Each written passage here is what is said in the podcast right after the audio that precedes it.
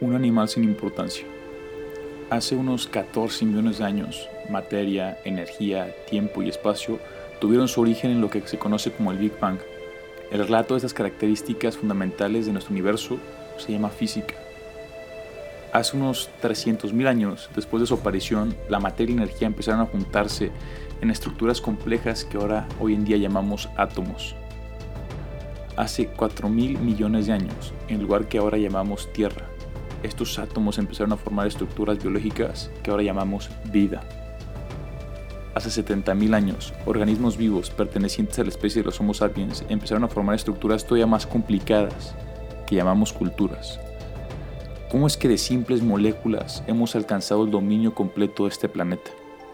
¿Y cómo fue que nosotros, los Homo sapiens, fuimos los elegidos dentro de la familia de todos los Homos para gobernar este mundo? Aparecemos en la historia hace más de 2.5 millones de años en África, mientras nuestros primos, los Homo rudelphis, los Homo ergaster y los neandertales, empezaban a existir en diferentes partes del mundo. ¿Qué nos hizo diferentes? Al igual que nuestros primos los simios, tenemos el don de tener un cerebro extremadamente grande, en comparación a las otras razas animales.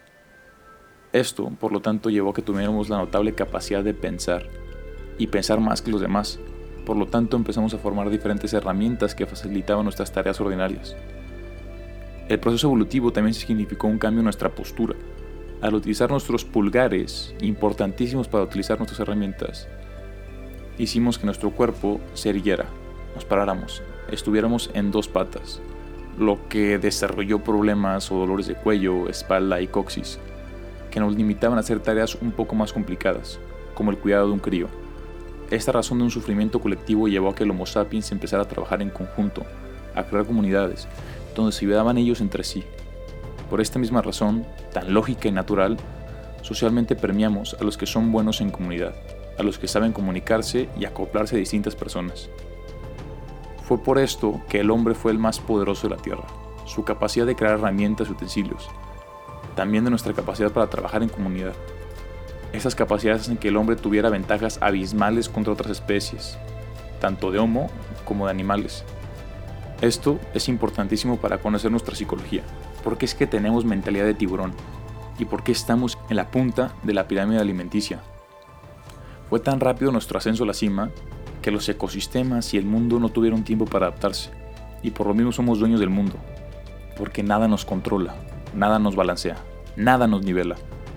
Por el hecho de que el hombre fue tan rápido a llegar a la cima del mundo, es cruel y no tiene compasión en los demás. Los tiburones o los leones tuvieron millones de años para adaptarse a sus ecosistemas y a formar una personalidad o un carácter pues de machos alfa. El hombre no. El ascenso del hombre fue tan rápido que seguimos teniendo la biología o el pensamiento de un simio que constantemente está siendo atacado. Por lo tanto, tenemos que defender nuestras inseguridades a toda costa.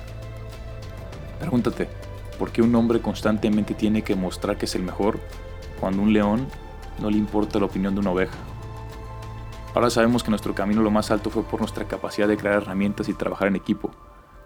Pero ¿qué hizo que ese crecimiento fuera exponencial? Pues el hecho de que pudimos domesticar el fuego. El poder de controlar a nuestro gusto un elemento tan peligroso como este nos dio mil oportunidades distintas no solo el arte de conflicto bélico contra otros seres, pero también el poder cocinar la carne, guardarla para comerla después, generar calor en noches frías donde cualquier otro ser vivo hubiera muerto, hasta la, hasta la creación de herramientas 10 veces más fuerte.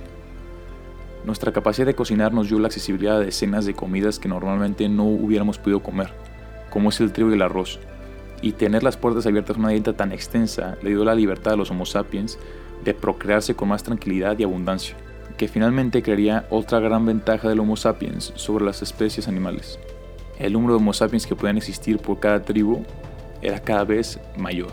¿Qué similitudes hay entre las comunidades Homo sapiens de hace miles de años y las comunidades que tenemos hoy en día? ¿Qué fue lo que empujó al Homo sapiens a la superioridad sobre todos los otros seres vivos? ¿Cuál crees que ha sido la clave para nuestro éxito?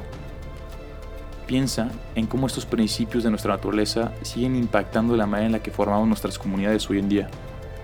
Y por último, piensa de qué manera una persona que conoce esta información, de cómo funcionan nuestras comunidades y nuestros instintos humanos, puede aprovecharse de ellas.